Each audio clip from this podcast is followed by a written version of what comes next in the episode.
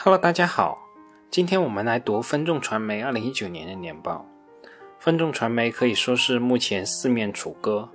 除了环境对它不利以外，竞争对手因有资本的支撑也难以轻易言败。媒体上也上演了墙倒众人推的大戏，各种骇人听闻的说法、标题层出不穷。这次我们就来一起判断一下，分众传媒是不是就真的如此不堪，如此一文不值。我们还是先回到分众传媒的年报。对于这些媒体的质疑的点，我们之后再来说。我们先来看一下管理层对公司全年情况的概述。第一点，二零一九年度分众传媒实现营业收入一百二十一点三六亿元，较二零一八年的营业收入一百四十五点五亿元同比下滑了百分之十六点六。受宏观经济的影响，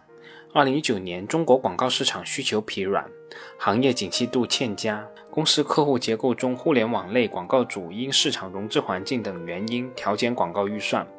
互联网行业广告收入的大幅缩减，构成了报告期内公司营业收入下滑的主要原因。报告期内，日用消费品为代表的传统广告主对公司媒体价值认可度不断提升，传统行业客户的收入持续增长。下半年以来，营业收入下滑的幅度呈现收窄的态势。对于这一点，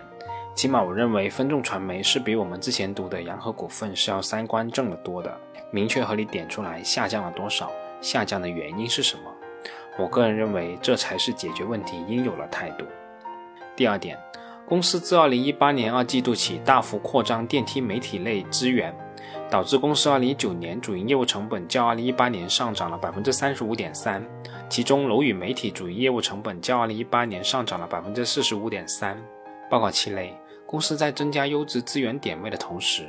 优化和梳理楼宇媒体资源网络。相较于2018年末，2019年末，公司境内自营的电梯电视媒体和电梯海报媒体分别减少低效点位3.3万个和15.8万个。第三点，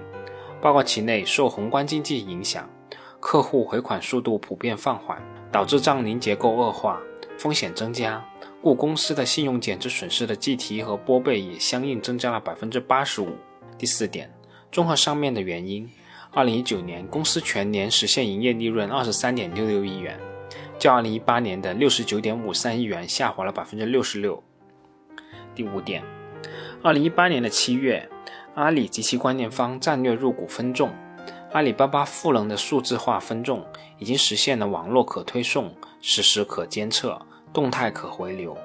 分众不仅是一个助力品牌引爆的媒体，更是通过数字化改造，成为融入品牌全域营销、提升品牌消费者资产的核心平台。在阿里的赋能下，分众不断通过构建分众阿里楼宇画像、大数据等方法，实现千楼千面精准定位，协助品牌达成更为精准有效的投放，并与天猫品牌协同。助力品牌在数字化时代提升销售转化率。各购物节期间，分众根据阿里大数据精准定制的 LBS 商圈套装和品类兴趣套装，为客户提供了更为优质的体验和媒体价值，获得客户的积极反馈。第六点，公司2018年审议通过了公司关于以集中竞价交易的方式回购股份的预案。截止2019年末。公司通过集中竞价的方式，共回购了二点四三亿股，购买最高价八点六四元每股，最低价五点零四元每股，实际累计支付十五点三亿元，计入库存股十五点三亿元，其中二零一九年回购一点四三亿股，共计八点二九亿元。其实从分众的这次回购股份，以及我相信之后会推出来的股权激励计划的话，也可以看出分众对自己业绩的一个布局。其实我不相信，在一个业绩大幅下滑期，分众会推出这种股权激励，因为一般股权激励的话，还是有一定的业绩考核要求的。我相信，在这个股权激励推出的时候，应该也是分众业绩到底的时候了。好，接下来我们还是再具体看一下分众传媒二零一九年度的财务数据。分众传媒二零一九年度实现营业收入一百二十一点四亿元。刚才概况中也提到了，分众二零一九年的营业收入是下跌的，下跌了百分之十六点六。公司也提到了收入下跌的原因是广告市场需求疲软，行业景气度欠佳，公司客户结构中互联网类广告主因市场融资环境等原因调减广告预算。那我们就分维度看一下分众这一百二十一亿的收入。我们先从广告客户分行业的这个维度来看一看分众的收入。二零一九年，日用消费品类的客户收入占比是最高的。二零一九年，日用消费品类的客户实现收入四十一点九七亿元，占了整体收入比例的百分之三十四点五八。而在二零一八年，日用消费品类客户的收入金额为三十四点五五亿元，这还是发生在公司整体收入下跌的情况下。因此，我们也可以很明显的看出，日用消费品类的客户收入占比有比较大幅度提升。从二零一八年的百分之二十三点七五提升到二零一九年的百分之三十四点五八，